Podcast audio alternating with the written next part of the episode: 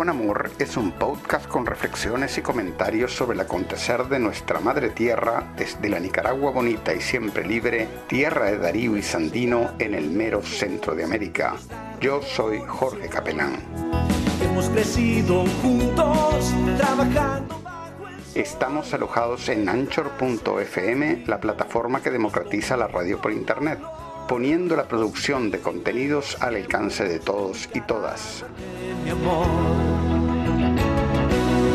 Hemos logrado juntos las victorias con amor. Hemos gritado al mundo, viva la revolución. Adelante comandante, vamos a vencer, lo sabes. Adelante militante, vamos con Daniel, lo saben. Adelante comandante. Entonces, aquí estamos para un episodio más de, Managua con Amor y tenemos el gusto de estar hablando con el hermano Camilo Mejía desde Miami. Y el tema obviamente es eh, la situación en los Estados Unidos, pues la tremenda crisis política que está teniendo lugar en estos momentos en los Estados Unidos y tal vez también un poco hablar sobre todo el tema este de de, em, de las redes sociales y de WhatsApp, ¿no? Y de, Facebook. Eh, y también algún par de noticias que yo he logrado pescar el día de hoy sobre el hecho de que eh, Bill Gates se ha convertido en el propietario, en el mayor propietario de tierras agrícolas de Estados Unidos. Eh, que ese creo que puede ser un dato interesante para abordar en, en, esta, en este episodio del podcast, tomando en cuenta también que obviamente para nosotros la situación en Estados Unidos es importante vista desde el punto de vista de, Nicaragua, ¿verdad? Y de este año electoral que vamos a, a, a vivir en este 2021. Entonces, muy bienvenido este, de vuelta a, De Managua con Amor. Eh, Camilo, eh, adelante, hermano. Bueno, gracias, Jorge. Es un gusto completo, totalmente mío. Es el gusto de estar una vez más con Managua con Amor para eh, pues la audiencia nicaragüense, mi país que amo tanto y siempre pues con una gran voluntad de compartir lo poco que sé aquí ya que pues hay tantas cosas aquí, hay mucha, lo, lo, que, lo que predomina aquí es la incertidumbre, verdaderamente este, hay un montón de cosas que están ocurriendo que son la primera vez que ocurren en este país o, o que, o sea, hay una situación muy extraña. Sin embargo, yo creo que las personas que han estado escuchando tu, tu programa y que han estado escuchando las entrevistas conmigo, eh, se darán cuenta de que muchas de las cosas de las que hemos hablado, que habíamos discutido que podrían ocurrir, están ocurriendo en este mismo momento, ¿verdad? Entonces, pues verdaderamente es una situación de mucha incertidumbre, pero también muchas cosas que ya veíamos venir desde hace tiempo. Eh, empecemos tal vez por el principio. ¿Qué fue lo que pasó en el Capitolio el otro día? Que este, unos dicen que fue un golpe de Estado de Trump, que fue derrotado. Eh, y otros dicen que la cosa no fue así. ¿Cuál es tu percepción de, de, todo eso que sucedió allá en el Capitolio? Mi percepción es que esto no fue Trump, obviamente, porque uno tiene que hacerse la pregunta de a quién le conviene lo que pasó en el Capitolio, ¿verdad? Y realmente, pues esto se conecta con el tema de la censura de los medios sociales, porque los medios sociales y obviamente los medios este, corporativos de noticias no han estado reportando realmente lo que estaba pasando en términos de eh, el reto del presidente Trump y de muchos este, miembros del Partido Republicano al resultado de las elecciones presidenciales. Pero en realidad eh, había habido muchas irregularidades que han sido reportadas por medios de la derecha y por medios de eh, más conservadores, digamos, que los eh, medios eh, hegemónicos, digamos, como CNN, MSNBC, ABC, etcétera, se han negado a reportar. O si los han reportado, los han reportado como, una, como algo ridículo, ¿verdad? Pero realmente, pues eh, en diferentes estados hubo muchas este, irregularidades y además de eso hubieron muchísimos testigos que testificaron bajo penalidad de perjuria las cosas que habían visto, las irregularidades que habían visto. Entre ellos tenés observadores electorales, entre ellos tenés científicos de datos, eh, expertos en estadísticas, eh, que han testificado en frente, por ejemplo, de eh, comités de, de, Congreso de los diferentes estados, las legislaturas estatales, por ejemplo, de Pensilvania, las legislaturas estatales del estado de Georgia, donde se había encontrado realmente una evidencia masiva de fraude, verdaderamente.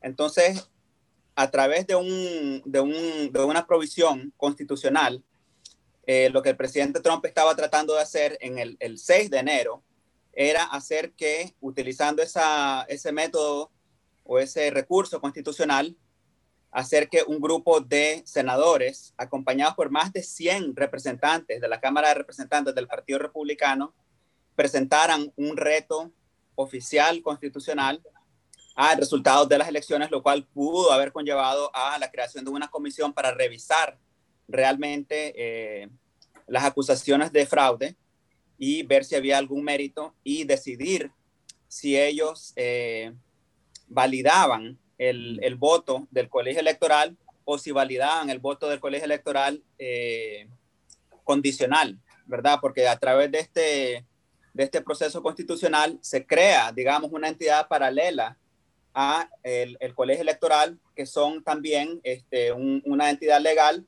que puede presentar, digamos, una queja ante el resultado basado en evidencia de fraude, de irregularidades, etc. Entonces, el 6 de enero lo que tenés realmente es un proceso constitucional liderado por este, personas muy prominentes dentro del Partido Republicano, como lo son, por ejemplo, el, el senador este, Ted Cruz o el senador Haley, ¿verdad? Que como dije anteriormente, estaban acompañados como por aproximadamente 100 miembros de la Cámara de Representantes y que realmente era algo que tenía un, un potencial de causar muchísimo daño a las elecciones porque era un proceso que estaba siendo eh, televisado en vivo, ¿verdad? Entonces, el, antes del, del, de, la, de, la, toma del Capitolio, que también es algo que es muy cuestionable, pero antes de la, de la toma del Capitolio, lo que tenés es una eh, participación masiva popular, ¿verdad? De gente que llegó a protestar el resultado de la elección, que habían atendido la llamada del presidente Trump para ir a reclamar lo que ellos veían, lo que ellos veían como el robo de la elección presidencial entonces tenés un, apoyo popular masivo y además de eso tenés un grupo de senadores prominentes acompañados por más de 100 representantes de la Cámara de Representantes del Partido Republicano presentando un recurso constitucional para retar el resultado de las elecciones. Y una vez que pasa la toma del Capitolio, que realmente me parece, si vos ves las tomas, parece algo bastante ridículo. Sí. Eh, se suspende completamente el debate, se suspende este, el, el, reto al resultado de las elecciones, se declara Joe Biden presidente y además de eso se empieza ya a hablar de eh, el encauzamiento del presidente Trump por haber incitado a la violencia y este, un, lo que ellos llaman un golpe de Estado. Entonces, si vos realmente te pones a ver a quién le conviene, o sea, al presidente Trump no le conviene, otra cosa es que si vos ves lo que el presidente Trump dijo durante su discurso, justo antes de que ocurriera lo que ocurrió en el Capitolio, él en, ningún momento él incita a violencia ni que se tomen la, el Capitolio, ¿verdad? Lo que le dice a las personas es que ahora nos vamos a preparar para marchar hacia el Capitolio de una forma pacífica y patriótica para hacer que nuestras voces sean escuchadas. ¿verdad? Entonces, si vos ves los medios de comunicación y los reportes y las acusaciones de que él fue el que promovió la violencia, realmente no hay realmente una cita directa no, de lo que él dijo. Ciertamente, por ejemplo, podríamos comparar el discurso de Trump ese día con el llamado de, este Capriles Radonsky en Venezuela, eh, cuando, cuando perdió las elecciones después de la, de, de, la partida del de comandante Hugo Chávez, ¿no?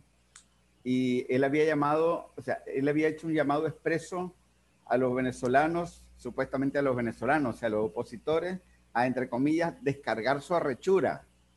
Eso en ningún momento Trump se, se habló en esos términos, para nada, ¿no? Exacto.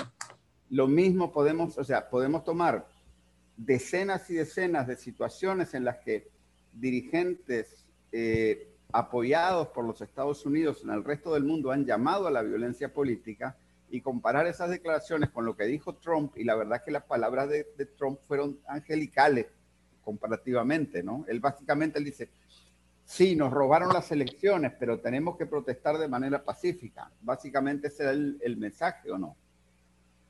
Sí, básicamente ese es el mensaje. Eh, eh, está siendo bastante tergiversado porque por el uso, no solamente por parte de Trump, sino por parte de otros políticos republicanos, pero el uso de palabras como lucha, por ejemplo, o pelea, como por ejemplo lucha por la democracia, lucha por nuestro país, etc. Entonces están tratando de decir que por el, por el uso de la palabra lucha, eh, ellos tienen, digamos, un argumento para decir que él estaba incitando la violencia, que él estaba promoviendo los desórdenes, etc. Pero realmente, o sea, lo que estamos viendo es una situación como, como digamos, una, un incendio al cual los demócratas le están echando gasolina. ¿Me entendés? Porque hay una situación en este, en este momento, en este país, muy tensa, de mucha división.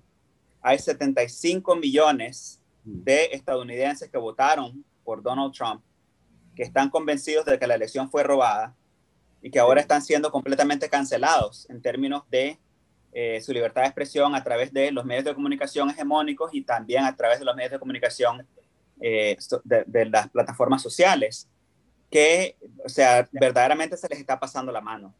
Se les está pasando la mano y, y, nos damos cuenta de eso, pues, con en los casos más específicos de Twitter, y, pero también de Facebook, pero además te puedes ir más allá a Google y a Amazon, por ejemplo, e incluso YouTube, eh, que están lanzando una arremetida en contra de la libertad de expresión, yo creo que como jamás se había visto en la historia de este país. ¿Me entendés? Este, hasta el punto que eh, se han reportado que entre, entre Google y, no, perdón, entre Twitter y Facebook, el, el, el precio, no, el valor de las acciones de esas compañías ha caído por hasta como más de un 50%, ¿verdad? Y eso es por causa del montón de gente que se está saliendo en respuesta pues a la censura política que está existiendo. En términos de las alternativas que existen, hay una, una aplicación, digamos que sería bastante parecida a Twitter y, y Facebook, que se llama Parler, que han dicho que es como una, una plataforma conservadora, no una, una plataforma de derecha, en realidad es una plataforma, es una, una plaza virtual abierta y libre, para, por, porque ellos se, se, se, el, el, el, marketing de ellos es que son una plaza social abierta y libre precisamente porque no hay censura. Entonces no se puede decir realmente que es de izquierda, derecha, del centro, verde o nada, nada por el estilo porque no, no hay censura de ningún tipo. Entonces, este, ahora eh, Apple, la compañía Apple y la compañía Google, que son las dos compañías más grandes que ofrecen aplicaciones para los teléfonos, y para otros eh, aparatos electrónicos, básicamente quitaron la aplicación de sus plataformas para que la gente no los pudiera bajar y Amazon, que son los que proveen el servicio de Internet, quitaron el servicio de Internet a Parler. ¿Qué es lo que están diciendo? Están diciendo que ellos no están este, tomando medidas para este, lidiar ¿no? con, con, con, la promoción de la violencia y que hay un montón de, de de posts, ¿no? De, de anuncios y de, y de, mensajes que están incitando la violencia en los Estados Unidos y que como ellos no están censurando, eh, los consideran como un peligro y que hasta que ellos no, de, no, no empiecen a censurar eh, todo este contenido político que está ocurriendo en esa plataforma, que ellos no van a reanudar, digamos, el, el, el ofrecer la plataforma, el, el ofrecer la, la, la, aplicación por, por Apple, por Google y Amazon, este, proveer el servicio de Internet. Entonces, o sea, la censura, el nivel de censura es completamente, no tiene precedentes en la historia de este país y además de eso, pues ya, tiene un montón de gente bastante preocupada, no solamente en los Estados Unidos, hasta la misma Angela Merkel de, de, de Alemania, ¿me entendés? Que no es ninguna amante de Trump, ni es ninguna persona realmente, por, por lo menos a mi, a mi parecer, una persona digamos, muy progresista, sino una persona que está bastante alineada con, con el globalismo y el neoliberalismo. Eh, ha expresado pues bastante preocupación. AMLO, por supuesto, ha sido un líder en denunciar el nivel de censura y lo preocupante que es pues que básicamente estas grandes compañías de tecnología puedan encender y apagar las voces de líderes alrededor del mundo de, de, de, de acuerdo a su posición política, si están de acuerdo o están en desacuerdo con su posición política. Entonces, eso es lo que estamos viendo aquí. Entonces, a nivel político, lo que estamos viendo a nivel tecnológico, lo que estamos viendo a nivel social, lo que estamos viendo es una gran división y estamos viendo pues una situación mala que va en, en, peor camino, ¿verdad? Estamos viendo una situación que eh, ahorita con la toma de posesión de Joe Biden el 20 de enero, eh, todas las 50 capitales de estados, de todos los estados de los Estados Unidos están en estado de alerta. ¿verdad? Porque piensan que va a haber este, violencia. ¿Por qué? No lo sé. No sé si esto es parte de un diseño, ¿verdad? Porque acordate también de, de la doctrina del, del, del choque, eh, el, el, el, libro de Naomi Klein, donde ella básicamente expone, ¿no? Como esta estrategia de este, las estructuras de poder, las corporaciones, los gobiernos, etcétera, de tomar ventaja de las situaciones de choque o de las situaciones de caos para implementar medidas dragonianas. Entonces, en este caso, lo que podríamos estar viendo es este, el, el aprovechamiento oportunista de una situación que promete ser muy caótica para que se empiecen a implementar medidas de seguridad, medidas de vigilancia, medidas de control social como jamás se han visto en este país. Entonces, eso, eso es el, el, el, el caldo en el que está obviamente pues es algo preocupante que, o debería ser preocupante para no solamente eh, nuestro país, Nicaragua, sino para todo el mundo, ¿verdad? Porque lo que pasa en este, en este país define lo que pasa en el resto del mundo. Entonces, esa es la situación que estamos viendo en este momento. A mí hay muchas cosas que me hacen dudar sobre lo que pasó en el Capitolio. Eh, en primer lugar, eh, no, no, entiendo yo cómo este, en un edificio tan importante de los Estados Unidos una turba de gente se va a poder meter de esa manera, como lo hicieron, ¿verdad? Eh, incluso, o sea, eh, donde hay escenas que los mismos policías y los mismos este, eh, efectivos de seguridad que estaban ahí le abrieron las, las puertas a, la, a, a los manifestantes, ¿no? E incluso también eh, hay cosas que yo no entiendo sobre, lo, sobre los, o sea, sobre la retórica que se usa para referirse a, a, los partidarios de Trump, porque yo he escuchado mucha gente decir que son todos, o sea, todos los partidarios de Trump son neonazis, ¿no? Todos son miembros del Ku Klux Klan, todos son supremacistas blancos. Pero resulta que entre el grupo que, que fue donde mataron a la veterana esta eh, de, del ejército, de la, de, de, de la Armada, creo que de la, la Fuerza Aérea, ¿no? este, eh, que, que, que, la mataron ahí en el grupo que estaba, eh, donde, donde se dio esa refriega. Uno de los que estaba agitando eh, fue una persona que después de una entrevista a la CNN, creo que se llamaba John Sullivan, de Utah, ¿no? Y era un negro, y era un negro que había sido este, activista en grupos cercanos a Black Lives Matter. Incluso hay varios videos de él llamando a cometer actos de violencia para Black Lives Matter. Según Max Blumenthal, por ejemplo, este, este individuo sería una especie de agente provocador que trabajaría con los dos lados de alguna manera, ¿no? Porque se ha, se ha probado que él viene de una familia de derecha directamente, ¿no? El hermano de él es de los Proud Boys de Utah, ¿no? O sea, de los de las tropas, digamos, de, la, de, los grupos fuertes, pues, de acción directa de, de, los que apoyan a Trump, ¿no? Pero este, este muchacho, después de todo, da una entrevista a la CNN sobre lo que pasó. Y es un negro. ¿Y cómo pueden haber supremacistas blancos y el que está dirigiendo el ataque es un negro? A lo que voy, ¿no? Es que hay algo en la retórica ahí que no, no se compadece con la verdad, o sea, tal vez se está usando una retórica que no es este, eh, que no es la adecuada para descubrir, para describir los hechos que realmente están sucediendo en el terreno. ¿Qué pensás vos? Claro, totalmente de acuerdo. Por eso yo creo pues que el objetivo final no es una victoria contundente en el plano moral o en el plano ético o en el plano político, sino generar una situación de caos, verdaderamente.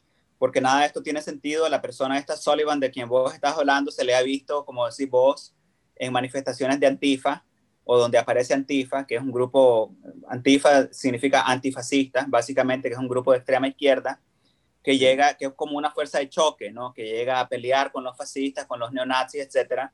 Y que, como decís vos, realmente yo no creo que él sea ni de izquierda ni derecha, sino un agente provocador, que es algo que nosotros vimos bastante. Yo creo que yo comenté con vos cuando hubieron este, protestas violentas aquí en Miami eh, de Black Lives Matter o Las Vidas Negras Importan, donde supuestamente llegaron gente pues, este, del movimiento de Black Lives Matter a protestar y además de eso hubo disturbios violentos, este, destruyeron propiedad, quemaron carros de la policía, etc. Y yo no conocía a ninguno de los, de los activistas a pesar de haber sido activista aquí por más de, más de 15 años, ¿verdad? Entonces estos son agentes que aparecen en diferentes protestas con fines políticos que no son necesariamente parte del movimiento. Ahora, estadísticamente no tiene ningún sentido lo que están diciendo. Por ejemplo, de acuerdo al Centro de Pobreza, de, de Ley de Pobreza del Sureño, o la uh, Southern Poverty Law Center, que es uno de los, de los centros legales más, este, de más prestigio en los Estados Unidos, que ellos monitorean los grupos eh, extremistas, tanto de la izquierda como de la derecha. Entonces, dentro de su, dentro de su lista, ellos incluyen grupos como las Panteras Negras, por ejemplo, o la Nación del Islam, pero también grupos como el, el, el Ku Klux Klan y la, la la nación ariana, etcétera, ¿no? Entonces, en total, los grupos de, eh, extremistas en los Estados Unidos son como aproximadamente 2.000, ¿me entendés? Mm. Ahora, cuando vos comparas eso con 75 millones de personas que votaron por Trump, no tiene sentido. No.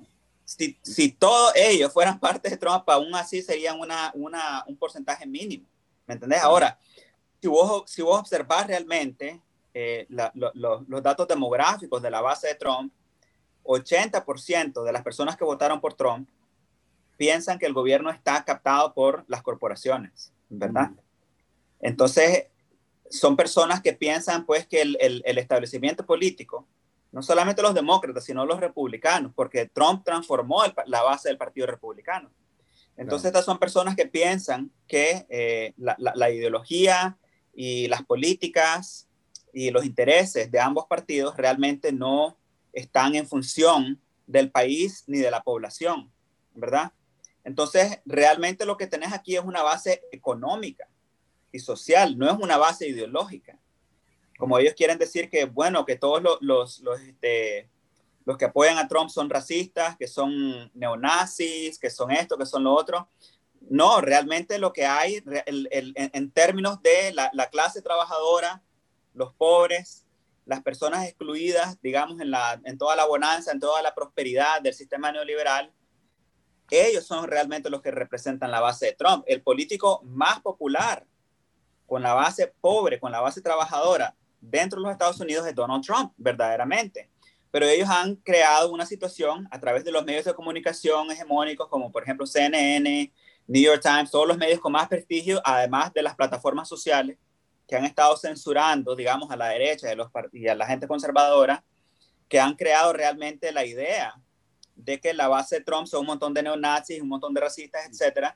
Pero como bien vos has dicho, dentro de la base de, de, de, Donald Trump, este, si vos te vas a una marcha de Donald Trump o si vos ves eh, tomas de una marcha de Donald Trump, que no la vas a ver en CNN ni la vas a ver en New York Times, a menos que sea bien tergiversada, Vos ahí ves gente gay, ves gente latina, gente asiática, gente negra, hay organizaciones negras, hay organizaciones latinas organizadas en apoyo a Trump. De hecho, cuando Trump vino a la Florida, eh, lo recibieron varios grupos eh, latinos y afroamericanos que le dieron la bienvenida porque celebraban el hecho de que antes de la pandemia, eh, el periodo de, de, de, presidencia de Donald Trump había visto los números más altos en términos de prosperidad en las poblaciones latinas y afroamericanas, ¿verdad? Esto es antes de la pandemia. Lo, que se dice, por ejemplo, es que los latinos que apoyan a Trump son todos de la, de, de, la gusanera de Miami, anticubana. Nada que ver, realmente eh, lo, lo, que se ve es, mira, para darte un ejemplo, para darte un ejemplo, durante la crisis del 2009 con Obama y, y Joe Biden, eh, que fue una crisis eh, primordialmente causada ¿no? por los bancos y por los préstamos que los bancos estaban ofreciendo, que eran eh, préstamos bien engañosos, que tenían este, tasas de interés flexibles, ¿verdad? Que después le podían subir a la gente, subirle los pagos para que la gente perdiera las casas. Y entonces este, vendieron tanto y fue tanto el déficit que la burbuja se rompió y se desató una crisis como no se había visto mucho tiempo aquí y en ese entonces, este, la primera ola que vimos a, raíz de esa crisis fue que 3, millones de personas perdieron sus hogares, mm. ¿verdad? Estos no eran personas nada más que compraron casas nuevas, sino gente que había tenido sus casas por muchas generaciones que refinanciaron sus casas, ¿verdad? Porque tuvieron acceso a estos préstamos con tasas de interés flexibles. Y entonces vimos como 3 millones de personas que perdieron sus hogares, la, ayuda que, que recibieron los trabajadores desempleados a raíz de esa, de esa ola de desempleos y de, y de pérdidas de hogares, etcétera, era como de 25 dólares mensuales o 25 dólares semanales. Entonces, ahora con Trump hay diferentes programas, ya hemos hablado de esto anteriormente, como por ejemplo la indulgencia hipotecaria, mm. que eh, le, le, perdona a las personas que tienen préstamos subsidiados por el gobierno el no tener que pagar su hipoteca. Entonces no se perdieron las casas verdaderamente. no hemos visto realmente las olas de personas perdiendo sus hogares gracias a este programa. La ayuda federal que recibieron las personas a través de los beneficios de desempleo fueron entre 600 y 300 dólares semanales, comparado con 25 dólares semanales durante la época de Joe Biden y de mm. Barack Obama, ¿verdad? También estamos viendo eh, préstamos para los, los, negocios pequeños que han sido los más afectados, ya que las grandes compañías de tecnología son las que se han tragado básicamente la economía en esta época de pandemia porque todo es ordenado en línea eh, o digitalmente o, ha habido toda una, una, transferencia de riqueza ¿no? a las grandes compañías tecnológicas y este, durante el gobierno de Trump pues, se han pasado una serie de, de, préstamos a pequeños negocios que le han permitido a la gente mantener sus pequeños negocios a flote siempre y cuando eh, utilicen la mayor parte de esos préstamos para pagarle a sus empleados, ¿verdad? Mm. Si vos utilizás como el 80% de tu préstamo federal para pagarle a los empleados y para que la gente que trabaja para tu compañía pueda seguir recibiendo un, dinero, entonces les perdonan los, los, los, préstamos. Y así hay una cantidad increíble pues, de, de, programas que han existido para ayudar a la gente más pobre durante la presidencia de Trump, de los que ningún medio de comunicación ha hablado. Entonces, realmente a lo que la gente está respondiendo cuando te dicen que no, que son un montón de gente de derecha, son un montón de gente reaccionaria, no es verdad. Son dueños de pequeños negocios, son personas que no han perdido sus casas, son personas que han dependido de los beneficios de desempleo para mantenerse a flote económicamente. ¿Me entiendes? Entonces, una vez más, volvemos al hecho de que es una base realmente económica, es una base social y no necesariamente una base ideológica. Claro, basado en lo que oímos por los medios de, de, los medios de comunicación, cualquier persona piensa que son una base ideológica, una base nazista, una base racista, una base xenofóbica. No, verdaderamente. No voy a decir que no es cierto 100%, pero es una, una parte muy pequeña de esa base. Es que yo creo que tal vez hay un tema sobre, sobre todo lo que es la discusión del racismo en Estados Unidos, eh, que desde fuera, eh, incluso desde la izquierda, no se comprende bien, porque históricamente, o sea, el racismo en Estados Unidos también ha sido, y, el y la discusión sobre el racismo ha sido también una discusión mucho en el sentido de crear grupos y oponer grupos unos contra otros. Eh, y por ejemplo, hay una, hay una cosa que no es de ahora, es de hace muchísimo tiempo, una forma de muy, pero muy despectiva de ver a los sectores blancos pobres de Estados Unidos, o sea, y sobre todo del campo, de los sectores campesinos, eso que le dicen el hill, hillbilly o eh, eh, rednecks, ¿verdad? Los cuellos rojos. ¿Verdad? Y, y, un, y mucho, o sea, eh, un, un, artículo muy interesante que estaba leyendo, que te lo mandé, no me acuerdo el autor ahorita, ¿no? Eh, pero te lo mandé en estos días, este, muy, muy largos, haciendo eh, un análisis realmente antirracista de la, de la sociedad estadounidense, ¿no? Hacía la observación de que en Estados Unidos Entonces, eh, cuando se llevó adelante la política de la discriminación afirmativa, ¿cómo se llama este? Eh, Affirmative action. Acción eh, afirmativa. Acción, afirmativa, ¿no? Este, en, otros, en otros países se llama discriminación positiva, o sea, cuando uno agarra a un grupo y lo discrimina, pero para reparar una injusticia que se ha cometido contra ese grupo, ¿no?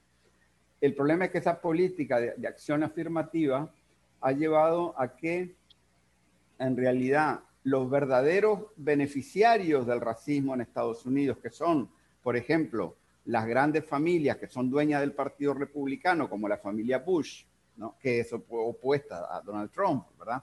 O las grandes familias dueñas del Partido Demócrata, o los grandes oligarcas financieros, industriales, mediáticos, ¿verdad? Que son los que se beneficiaron de todo el sistema racista y clasista de Estados Unidos. Esos grupos nunca fueron afectados con no tuvieron que poner nada de su bolsillo. Sin embargo, las políticas de acción afirmativa son vistas por sectores que no se ven ellos mismos como responsables de, la opresión de los negros, ¿verdad? Como víctimas, ¿no? Y eso es un elemento que yo creo que tiene, tiene que ver también, no sé si te parece a vos, ¿verdad?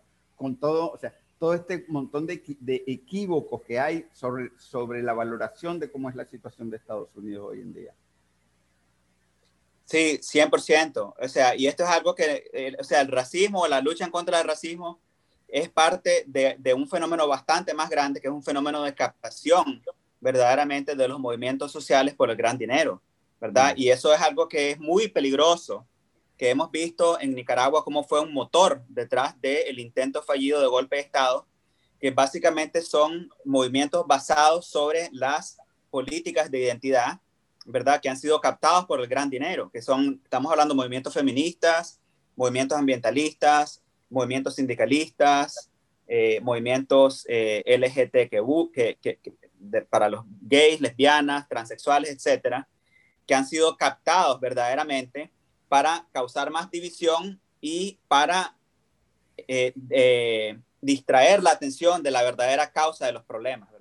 En este mm. caso tenemos pues el, el, el, el, racismo que es parte del sistema capitalista de este país que data de la fundación de este país. En ningún momento nadie pone, se pone a cuestionar los padres fundadores, por ejemplo, pero eran esclavistas, ¿verdad? Eran hombres blancos, ricos, esclavistas. Y sin embargo, cada vez que algo pasa aquí, la gente se pregunta qué harían los padres fundadores, qué harían los padres fundadores. ¿Me entendés? Ahora, no, jamás ahora los de Black Lives Matter están, están cuestionando eso, ¿no? Hasta cierto punto, hasta cierto punto, pero realmente no estamos llegando al corazón de las cosas porque ¿quiénes son los que están pagando por todos estos movimientos? Mm. La Fundación Soros, ¿me entendés? Open Society, la USA, la National Endowment for Democracy, ¿me entendés? Un montón de oligarcas. Este, de dónde sacan su dinero, la explotación de todos estos oligarcas y de todas estas compañías, están viendo la explotación de la mujer, la explotación de los negros, la explotación de los inmigrantes, la explotación de los trabajadores, la explotación del medio ambiente. ¿Me entiendes? Entonces, ¿cómo vos vas a basar un movimiento social, un movimiento de justicia que está siendo financiado por las mismas entidades que causan la explotación para empezar? Mm. ¿Eh? Entonces, con todo esto de los Black Lives Matter y el movimiento antirracista, ¿quiénes son los campeones de todos estos movimientos en este momento? Twitter y Facebook. Twitter y mm. Facebook, antes de que Trump llegara a, las elecciones, a, ser presidente de los Estados Unidos, estaban censurando todos los, anuncios y todas las acciones de, en contra, por ejemplo, de este, la brutalidad policial en contra de los negros, eh, los, los, movimientos anti, este, al inmigrante, explotación de los trabajadores indocumentados, etcétera. Entonces ahora lo ven como una punta de lanza política en contra de Trump y entonces ahora Black Lives Matter se convierte en una pancarta detrás de la cual ellas llevan a cabo eh, toda una agenda política que realmente no le importan ni las mujeres, ni los negros, ni los latinos, ni los inmigrantes, ni los trabajadores, ni el medio ambiente. Entonces, eso es algo que hay que ponerle muchísima atención, ¿verdad? Todos estos movimientos y estas políticas de identidad, porque están siendo politizados realmente están siendo utilizados como armas para que este para, para distraer la atención verdaderamente de las causas raíces de los problemas y eh, convertirlas en eh, puntas de lanza política en contra de movimientos genuinos y en contra de gobiernos revolucionarios, gobiernos progresistas o cualquier gobierno que no se alinee 100% con la agenda neoliberal globalista. Esa es la verdad. Fíjate que sobre ese tema de la, de, la oligarquía, ¿no? Eh, hay, hay, hoy, hoy, salió, o en estos días salió un artículo de la revista Forbes, no es, no es ningún medio este, de izquierda radical ni nada por el estilo, es Forbes. Y ellos cada tanto hacen un informe sobre quiénes son los terratenientes más grandes de los Estados Unidos. Y, y según este informe de, de, de, la, de, la, revista Forbes, Bill Gates se ha convertido en el, mayor propietario de tierra agrícola de los Estados Unidos. Eh, dice que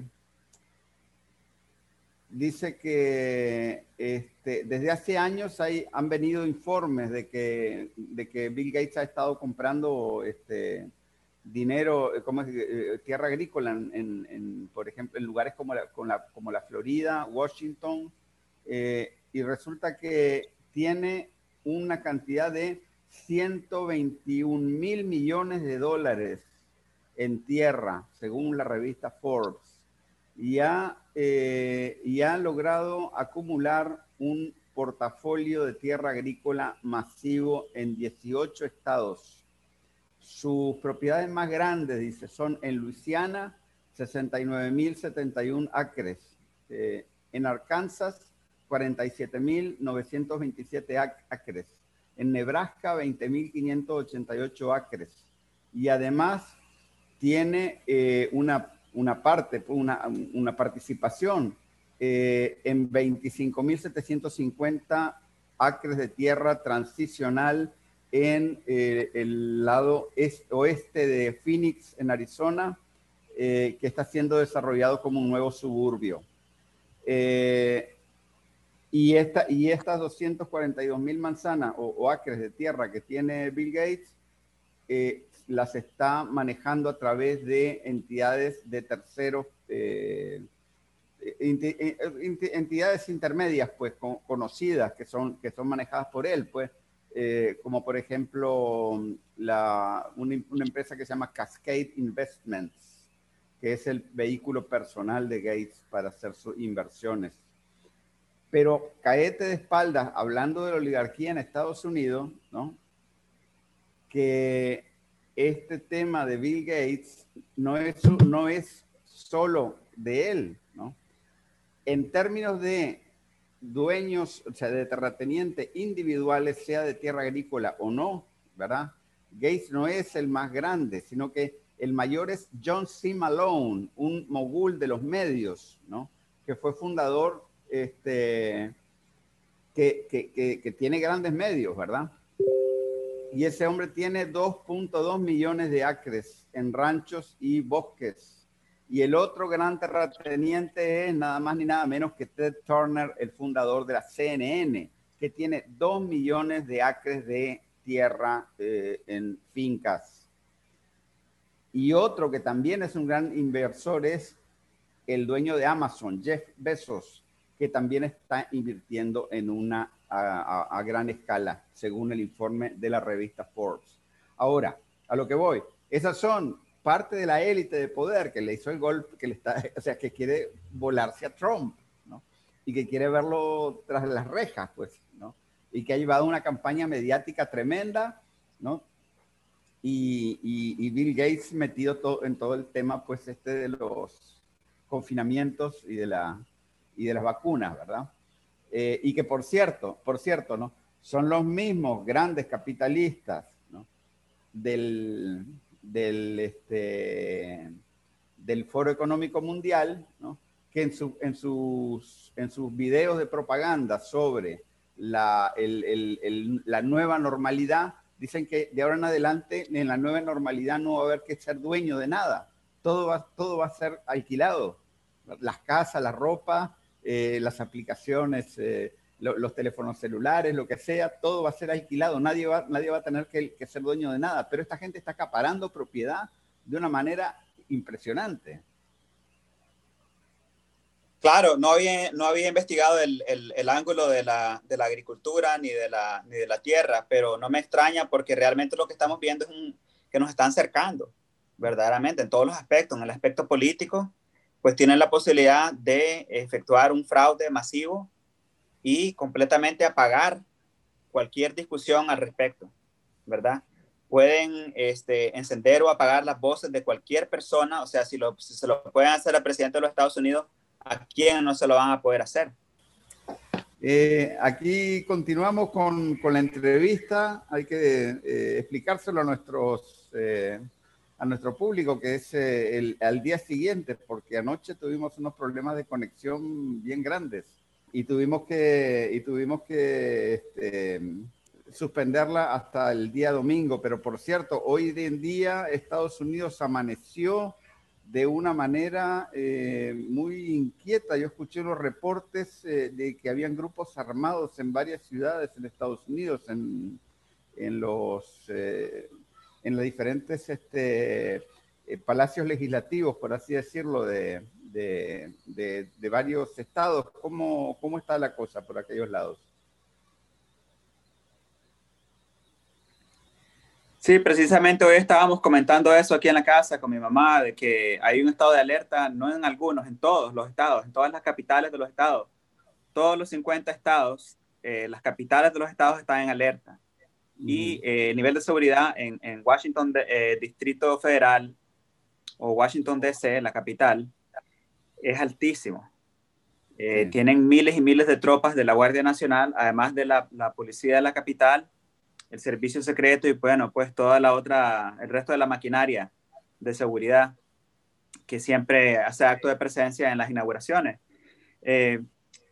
Es difícil saber realmente qué es lo que está pasando. O sea, vos sabés que ayer, como mencionábamos ayer, que hay toda una, una estrategia de tomar ventaja de las situaciones de caos, ¿verdad? Y entonces esto puede ser, este, en este momento, eh, podría servir como una estrategia para que el gobierno federal pueda implementar normas que normalmente le cae a los estados individualmente a nivel estatal y a los gobernadores de implementar. Por ejemplo, con todo esto del COVID y la, pandemia, eh, se, ha, se, ha, notado que hay una gran diferencia entre los estados que tienen eh, poderes ejecutivos republicanos versus demócratas. En, en, los estados demócratas la, la economía está cerrada, no hay escuela, la gente no va a la escuela, los niños no van a la escuela, eh, las, las, las, iglesias están también cerradas, no les permiten a la gente ir a las iglesias, los negocios están o cerrados o muy limitados, mientras que en los estados donde hay republicanos, sobre todo si son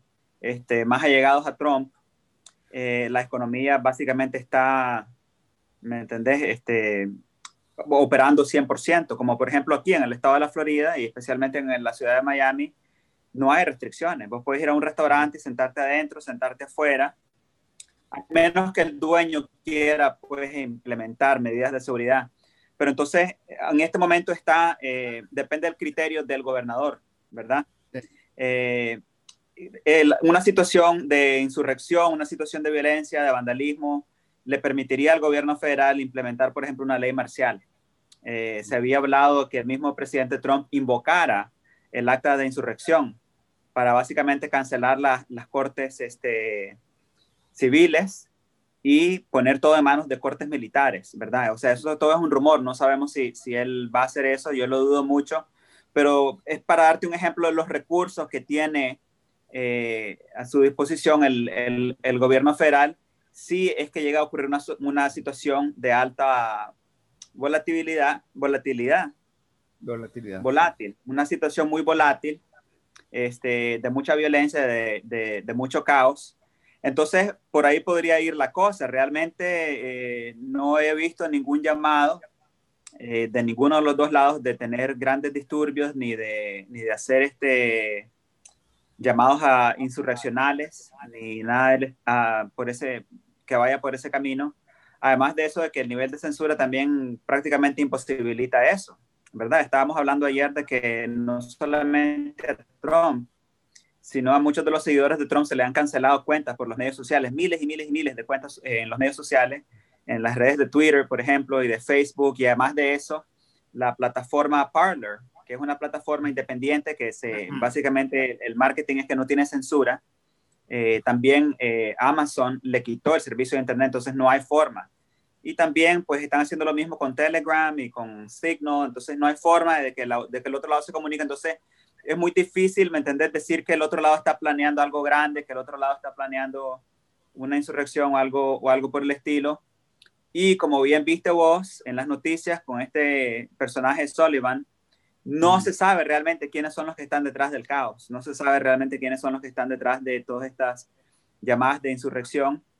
Entonces podría ser que esto sea también parte de un plan, pues para implementar medidas más estrictas de, de control social y este, lograr imponer eh, un orden a través del gobierno federal y a través del gobierno ejecutivo eh, a nivel federal. Entonces no sabemos realmente lo que va a pasar. Eh, promete ser una inauguración muy, muy interesante. ya lo veíamos venir, lo hemos hablado varias veces en tu programa, de que lo, lo que se avecina va a ser algo probablemente muy violento y, que no es algo que va, que va a durar poco tiempo, sino que estamos, yo creo que estamos viendo una situación que va a ser por lo menos medianamente permanente por un tiempo, yo diría, que por bastante tiempo eh, se va a ver eso. Eh, desde el punto de vista político, con todo este tema del juicio político a Donald Trump, o sea, del, impeachment, eh, yo he visto aquí algunas declaraciones, por ejemplo, el abogado constitucional Alan Dershowitz, que es muy conocido en Estados Unidos, entre otras cosas, por todo el, juicio que contra O.J. Simpson en los años 90, que fue transmitido a todo el mundo. Eh, él dice que en realidad este, la, Cámara de Representantes violó la Constitución al hacerle un juicio político a Trump, porque de las declaraciones de Trump él no veía ninguna razón eh, para, para, para, motivar un juicio político. Y después también eh, el problema que hay es que habría que ver si realmente parece que los demócratas tienen un conflicto ahí con el juicio político a Trump, porque en realidad Biden necesita que el Senado le apruebe a la brevedad el gabinete que él tiene planteado, ¿no? Y el problema es que si se pone, si se van a meter con todo el tema del impeachment, eso va a bloquear el trabajo del Senado eh, en las próximas semanas o meses. Y además hay otro problema y es que si, si realmente ese juicio político fuera a materializarse, no parece, o sea, eso sería hasta después que, que Trump ya no sea presidente, sino un ciudadano común y corriente y en ese caso no podría ser juzgado políticamente. Eh, ¿No tenemos algún ángulo así distinto sobre ese tema? Sí, pues este, mira, Mitch McConnell, que es el, el, líder de los republicanos en el Senado, que fue una persona que, digamos, de una forma bastante solapada, eh, le cerruchó el piso a Trump, pero que, digamos, de, de la boca hacia afuera sí lo apoyó, eh, expresó en algún momento que eh, que un impeachment, que un encauzamiento del presidente podría ser la forma más rápida y eficaz de deshacerse de, Trump y sacarlo del Partido Republicano, ¿verdad? Pero antes de eso, cuando la votó para aprobar el impeachment, los artículos del impeachment o del encauzamiento de, de Trump, 10 representantes republicanos votaron con los demócratas básicamente para aprobar los artículos del encauzamiento de, Trump. Y eso tuvo repercusiones muy fuertes en contra de esos representantes por parte de líderes del Partido Republicano, gente muy prominente dentro del Partido Republicano.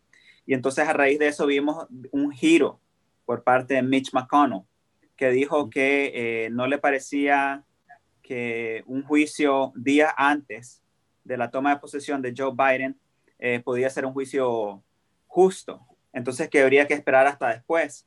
Yo no creo que eso le sirva mucho a los demócratas, ya que los demócratas, yo creo que lo que están buscando es deshabilitar a Trump para que no pueda ser el candidato en el año 2024. Eh, no sé realmente si a través de algún otro proceso ellos lograrían eso, pero parece que por ahí va la cosa. Yo creo que ellos tienen mucho miedo, le tienen mucho miedo a Trump porque Trump realmente no representa los intereses del, establecimiento político, ni siquiera el del establecimiento político republicano, que no es muy diferente al demócrata tampoco. por esa razón Mitch McConnell, que es el líder de la vieja guardia de los republicanos, quiere deshacerse de Trump. Lo que se están dando cuenta es que el trumpismo, lo que ellos llaman el trumpismo, que es básicamente una forma de populismo nacional, se ha apoderado no solamente del Partido Republicano, sino de, sectores enormes de eh, la, población, los votantes independientes y además de esos ciertos, este, incluso demócratas. Cuando vos ves las encuestas, vos ves que hay gente, incluso dentro de, la base demócrata, independiente y una gran mayoría de la base del Partido Republicano, que están de acuerdo con todo lo que Trump ha hecho en términos de retar los resultados del, del y de este, llamar atención a las eh, irregularidades y posibles fraudes que hubo durante la elección. Entonces, estamos hablando de 75 millones de votantes que votaron por Donald Trump. ¿Me entendés? Eso sobrepasa la base republicana. Eso es muchísimo, va muchísimo más allá de la base republicana. Estamos hablando de que ningún presidente en la historia de este país ha recibido tantos votos. ¿Me entendés? Entonces se están dando cuenta de que hay un precio político altísimo. Podría ser la desaparición del, del Partido Republicano por lo menos como ha existido hasta ahora, ¿verdad? Con, con, con, los valores que tiene, que no son tampoco muy diferentes, tal vez un poquito más nacionalistas que los demócratas, pero siempre, ¿me entendés?, este, velando por los intereses de las corporaciones. Entonces yo creo que se está empezando a dar cuenta de que hay un precio político altísimo de no apoyar a, a, a Donald Trump o de, o de tratar de, de, enjuiciarlo. Y eh, estamos empezando a ver un giro. Eh, yo creo que es debido a eso. Eh, yo creo que los demócratas saben, tienen bastante claro que ellos no tienen una base popular. Si vos te pones a ver el eslogan de, Joe Biden, básicamente ellos se, tomaron ventaja de la, la, arremetida mediática de los últimos cuatro años en contra de Donald Trump para crear una especie como de rechazo masivo en contra de Trump. Entonces, realmente las personas que votaron por Joe Biden, sin incluir, veamos, digamos, a la alcurnia del Partido Demócrata, fueron personas no que votaron por Joe Biden, sino que votaron en contra de Donald Trump, pero que no realmente se identifican con, la, con, con la, con el liderazgo ni con el establecimiento del Partido Demócrata. Mientras que los 75 millones de personas que votaron por Trump representan un movimiento social popular. Ellos votaron por Donald Trump y además son una base muy motivada, eh, una base que se siente muy excluida por la política establecida de ambos partidos y que ven en Donald Trump una alternativa ante esa política establecida, que es básicamente la política neoliberal globalista, que, de la que los demócratas son campeones. Entonces, yo creo que se empieza a vislumbrar eso, yo creo que ambos partidos empiezan a ver que realmente este, el, el, voto popular va a favorecer a Trump eh, en, en, el año 2024 independientemente de si es republicano o si tiene el apoyo del liderazgo del Partido Republicano. Y este, a mí me parece que eso es algo que están tomando en consideración. Y a mí me parece también que cada vez más, si vos te pones a ver, si tomamos un par de pasos atrás y nos ponemos a ver realmente el escenario global, lo que estamos básicamente viendo es el reemplazo de un gobierno global eh, o de los, de los estados nación, del gobierno de los estados-nación por un gobierno global, ¿verdad? Gerenciado por alguna entidad altruista eh, o por lo menos de apariencia altruista, o sería las Naciones Unidas o la Organización Mundial de la Salud, pero con financiamiento corporativo, como por ejemplo compañías de tecnología, compañías farmacéuticas, que básicamente son los que dicten las políticas por debajo de la cortina. Entonces, si vos te pones a ver esa movida, pues a nivel global, y te pones a ver el, lo que está ocurriendo dentro del contexto nacional en los Estados Unidos es la misma cosa, verdaderamente. Es el desplazamiento de los Estados-nación para darle paso a básicamente las dictaduras corporativas a nivel global. Entonces yo creo que ninguno de los dos partidos realmente está apostando por tener poder popular. ¿verdad? Sino que ellos están apostando por una situación de, de, control extremo social, de control extremo político, de control extremo económico. Ayer vos estabas hablando de la comida y de la tierra fértil de los Estados Unidos. Entonces lo que estamos viendo básicamente es un apoderamiento de todos, de todos los recursos, de todos los ámbitos de la vida social, político, económico, etcétera. Y eso no es algo que puede sostener a través de una democracia transparente eh, y libre. Entonces, este, a mí me parece que todo está conectado, ¿verdad? El, el, el, el anuncio, ¿no? De que va a haber caos y que va a haber este revuelo y que va a haber violencia y vandalismo en todas las capitales, me parece que puede ser parte de ese plan también. Eh, hablando ya a nivel de, este, de, de, los temas precisamente globales, ¿no? En las últimas semanas, Trump se ha dedicado a tomar una serie de iniciativas eh, un poco para ponerle obstáculos en el camino a cualquier intento de la, de la um, administración demócrata de imponer su agenda. Eh, por ejemplo, eh, con mano más dura contra Irán, eh, todo el tema de este, poniendo en listas negras a empresas chinas, el tema de Taiwán, ¿no? En el caso de América Latina, tomando algunas medidas que nosotros latinoamericanos realmente nos, este, nos indignan mucho, que es el poner a Cuba en la lista de países eh, patrocinadores del, terrorismo y, todo el tema también este, de Venezuela con el Esequibo, ¿no? Eh, ¿Cómo ves vos esto eh, en, los futuros años? En la relación de Biden con respecto al resto del mundo y en especialmente con respecto a América Latina, tomando en cuenta las medidas que le, que le ha dejado la administración Trump? Mira, por lo que te voy a decir, me van a acribillar todos los analistas políticos latinoamericanos, especialmente los de izquierda. Pero lo que yo creo realmente es que la política exterior con relación a Latinoamérica jamás ha estado realmente en manos de, de Donald Trump, ¿verdad? Sino que ha respondido a los intereses del Estado profundo. Entonces, por ejemplo, se ha dejado que personajes caricaturescos, pero también siniestros, como por ejemplo um, Elliot Abrams o el, el, doctor Chapatín, ¿cómo es que se llama? Bolton. John Bolton. Este, el otro, el, el gordo Pompeo. Pompeo, Pompeo eh, Mike Pompeo, verdaderamente. Este, y después han sido realmente de Miami, ¿Cómo? Y después personalidades de la mafia de Miami también, ¿no? Eh, en relación a Latinoamérica, claro, Marco Rubio y Rihanna Ross Lettinen, que ya no es política, eh, exactamente. Eh, realmente cuando, cuando los presidentes llegan, cuando los candidatos son elegidos para ser presidente, ellos ya llegan a cumplir con una agenda establecida, ¿verdad? la excepción a eso es Donald Trump. Verdaderamente Donald Trump llegó desde la campaña eh, a cuestionar muchas de las políticas establecidas, como por ejemplo este, la OTAN, los tratados de libre comercio, este, el globalismo, no solamente en, sus discursos de, de, campaña, sino en su discurso ante la Asamblea General de la ONU, sus estados de la nación cada año, etc. Y además de eso, si, si, si investigas un poquito más este, a fondo, el mismo John Bolton lo dice en su libro y lo ha dicho en entrevistas, que Donald Trump no estuvo nunca realmente de acuerdo eh, con las políticas con relación a Latinoamérica y que él siempre buscó un acercamiento con personajes como eh, nuestro presidente en Nicaragua, el presidente Nicolás Maduro, este, Díaz Canel en Cuba, etc. Y los asesores eh, de su gabinete siempre lo convencieron de que no lo hiciera.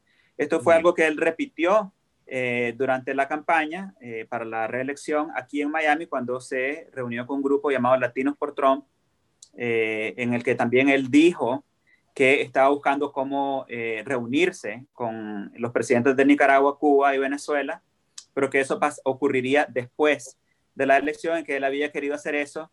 Alguien le pidió que intercediera por Uribe, que estaba en casa por cárcel en ese momento y completamente ignoró la petición entonces realmente como que nunca parece que él estuvo o de acuerdo ni detrás de la política con relación a Latinoamérica. A mí me parece que lo que está pasando en este momento fue una jugada maestra del Estado profundo, que le pueden echar la culpa a Trump y decir, bueno, esto fue lo que hizo Trump, y que después Biden diga, mira, tengo las manos amarradas por dos años y no puedo hacer absolutamente nada. Entonces, esa es una forma que habilita a la administración Biden-Harris para continuar una política del Estado profundo sin tener que tomar responsabilidad de ellos. Pero realmente si vos te pones a ver el Tratado de Libre Comercio con México, si te pones a ver este, las declaraciones de Trump cuando ocurrió aquel intento fallido de invasión a Venezuela, cuando habló sobre un acercamiento con Nicaragua, Cuba y Venezuela, etcétera, vos lo que te das cuenta es que no había realmente una, una política exterior con relación a Latinoamérica tradicional. sino más bien una política de acercamiento, sin dejarte criticar, sin dejar de decir que son socialistas, que son malos, que esto y todo lo que vos querrás, porque tampoco Trump es ningún hippie, ni socialista, ni nada de eso. Trump es un nacionalista populista. Y eso es lo que la gente tiene que entender. Esto no es una defensa de Trump, sino entender realmente la diferencia entre lo que es un populista nacionalista, proteccionista y un globalista neoliberal. ¿Me entendés? esa diferencia es clave para entender lo que está pasando en este momento, no solamente en los Estados Unidos, sino en el resto del mundo. Mm. Este, bueno, y un hecho, por ejemplo, eh, el, la propuesta de Biden de Samantha Power como jefa de la USAID dice mucho porque ella fue una de las eh, promotoras de la guerra contra Libia, que en realidad, en realidad fue el inicio de toda la ofensiva que lanzaron Estados Unidos para reamoblar el Oriente Medio. No, no, habría, habido, no, no, habría habido guerra en Siria de no haber sido por, por la destrucción de Libia, creo yo.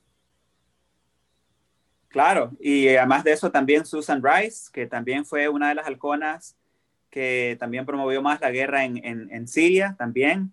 Eh, Victoria Nunen, que fue la subsecretaria de Estado para Relaciones del Medio de, del, de Europa del Este, que fue también la arquitecta del golpe en Ucrania. Eh, y además de eso, pues otros este, personajes bien siniestros que han estado detrás de las, políticas de golpes de Estado suave en Latinoamérica. O sea, todo el elenco de Obama-Biden ha vuelto verdaderamente. O sea, lo que podemos esperar de esta administración es una repetición de lo que ya vimos con Obama, pero recrudecida, recrudecida, porque los, los tiempos en los que nos encontramos, ¿verdad? Que se está tratando de imponer una agenda a nivel global. Entonces, este, los mismos personajes siniestros, pero con una agenda bastante más descompuesta, yo diría. Entonces, yo creo que tenemos que prepararnos con esta administración Biden para un recrudecimiento de las políticas eh, intervencionistas en nuestros países este, a través de la, de la, de la administración Biden-Harris, que realmente va a ser una, una administración Harris. Eh, Biden, mm, quién sabe cuánto mm, tiempo va a llegar, está muy enfermo, eh, no, no, es muy coherente. Fue increíble que pudieron protegerlo tanto, pero realmente es una persona que está bastante enferma, bastante cansado, no tiene mucha coherencia. y mientras que Kamala Harris es una mujer muy joven, muy ambiciosa, este, y además de eso, 100% eh, alineada con la agenda neoliberal y con la agenda globalista. Entonces, realmente lo que estamos, a lo que nos vamos a enfrentar va a ser una administración Harris, que va a ser una administración globalista mm. neoliberal. Bueno, este, esperemos a ver qué pasa esta semana y, ya tendremos oportunidad de seguir discutiendo la situación en Estados Unidos eh, que es tan importante para nosotros aquí en América Latina. Yo te agradezco mucho, Camilo, que una vez más hayas este, estado aquí en De Managua con Amor y nos hayas explicado qué, es lo que está pasando por aquellos lados. Claro que sí, hermano. Un abrazo y un abrazo fuerte también para tu público nicaragüense, para mi país. Este, y bueno, pues claro que sí, siempre y cuando no nos quiten la internet, porque ya no se sabe realmente lo que va a pasar, ¿verdad? pero siempre y cuando no nos quiten la internet, aquí me tenés a la orden. Bueno, un abrazo, hermano.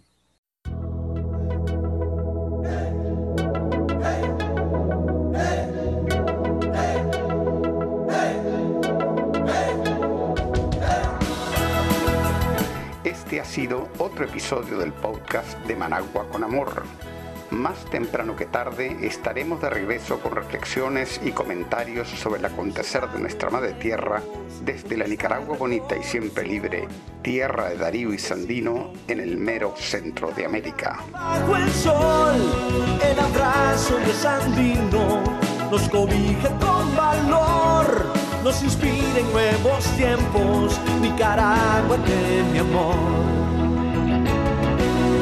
hemos logrado juntos las victorias con amor.